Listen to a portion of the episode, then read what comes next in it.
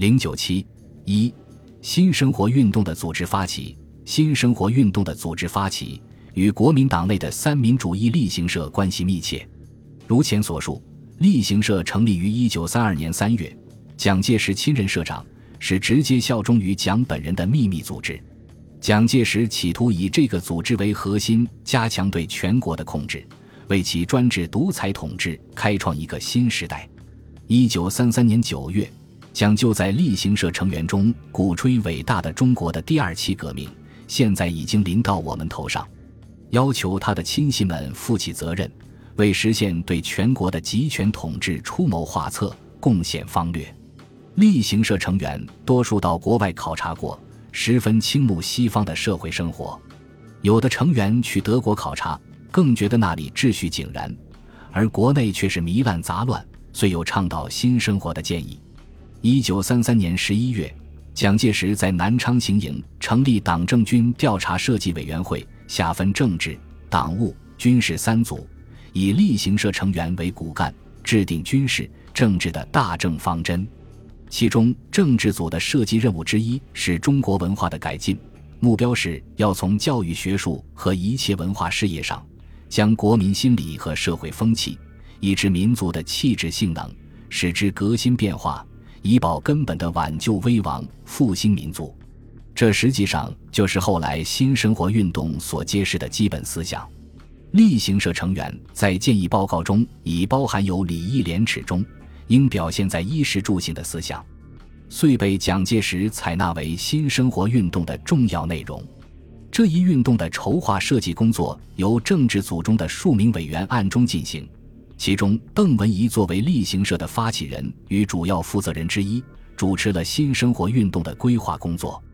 一九三三年冬至一九三四年初，蒋介石离开南昌，亲自调兵遣将，镇压福建事变。他还是留下一些亲信筹划新生活运动的事宜。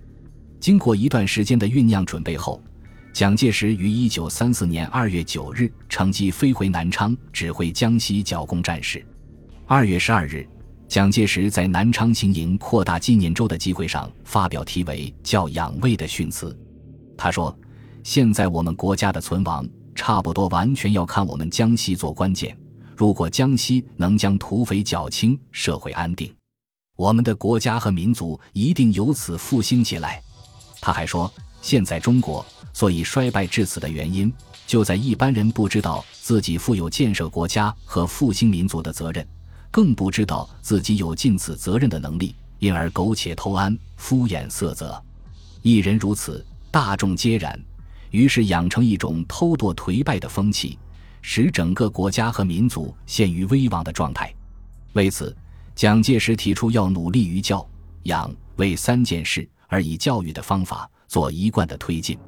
关于教，要以礼义廉耻为基本要义；关于养，要注重衣、食、住、行四项基本生活的修养；关于为，要从严守纪律、服从命令，做到共同一致。这次讲话是新生活运动出台的前奏。二月十九日。江西南昌各界五百多人齐集百花洲附近的乐群电影院，南昌市各学校的校长、国民党党政军界官员都参加扩大的总理纪念周。蒋介石在会上发表题为《新生活运动之要义》的讲演。他首先强调，改革社会、复兴一个国家和民族，不是用武力所能成功的，而是第一，就是要使一般国民具备国民道德；第二。就是要使一般国民具备国民知识，而国民道德是通过衣食住行四项基本生活表现出来，其道德的标准就是礼义廉耻。他认为，东西方资本帝国主义国家的人们，一切行动统统合乎现代国民的要求，合乎礼义廉耻。不要廉耻的饭他们不吃，不要廉耻的衣他们不穿，不合礼义的事情他们不做。要求中国人的行动要效法洋人。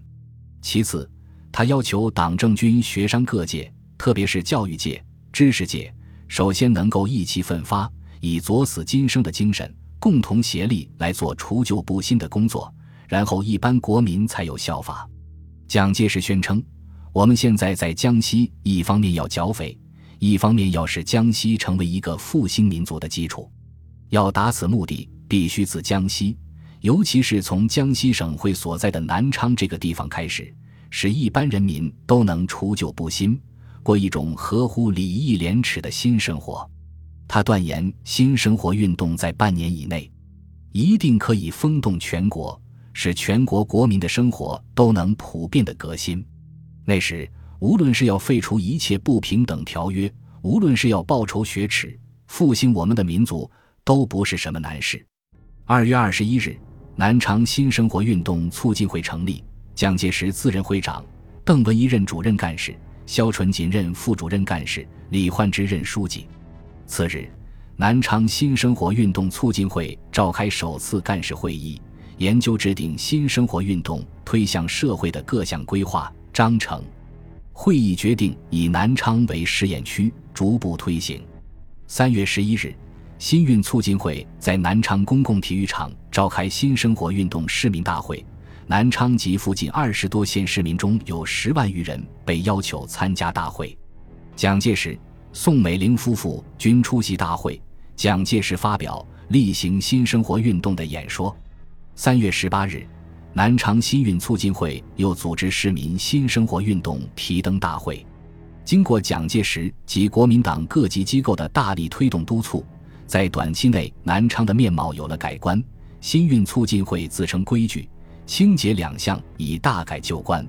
南昌发起新生活运动后，迅速推向全国。南京、上海、福建、北平、江苏等省市相继成立地方性的新运组织。例如，三月二十一日，何应钦从北平致电国民党中央民众运动指导委员会，通告北平新生活运动促进会成立。五月，处于半割据状态的山东军阀韩复榘也发起组织新生活运动。六月，蒋介石亲自拟定新生活运动纲要。七月颁行全国，作为各地推行新运的理论和组织依据。七月一日，南昌新生活运动促进会改组为新生活运动促进总会，作为全国开展新运工作的指导机关。蒋介石仍自任会长，熊式辉、邓文仪分任正、副主任干事，严宝行为书记，并聘何应钦、陈果夫、张群、康泽、邓文仪、杨永泰、熊式辉。蒋孝先等国民党要员三十三人为指导员，同时颁布了各级新生活运动促进会组织大纲，规定各地各级新运促进会要接受总会指导，由当地最高长官主持，由民政、教育、警察、军事等部门派出的高级官员组成。基层乡村由区保甲长，工人由厂长或工会负责人，商人由各业工会负责人，学校由校长。公务员由机关主管，家庭妇女由妇女协会，军队由党部或政训处长或主管长官分别负责。国民党中央民众训练部统领各地各级国民党党部，要求以新运列为党务考绩。这一措施进一步加速新运的推行。到一九三四年底，全国除东北及西南等数省外，南京、上海、北平、湖北、湖南。山西、山东、河南、河北、福建、安徽、陕西、江苏、浙江、甘肃、察哈尔、绥远、青海等省市均已完成新运的组织工作。平汉、陇海、交集等铁路线也组织了新运促进会，独立开展活动。新运的组织工作在全国范围内基本完成。本集播放完毕，感谢您的收听。喜欢请订阅加关注，主页有更多精彩内容。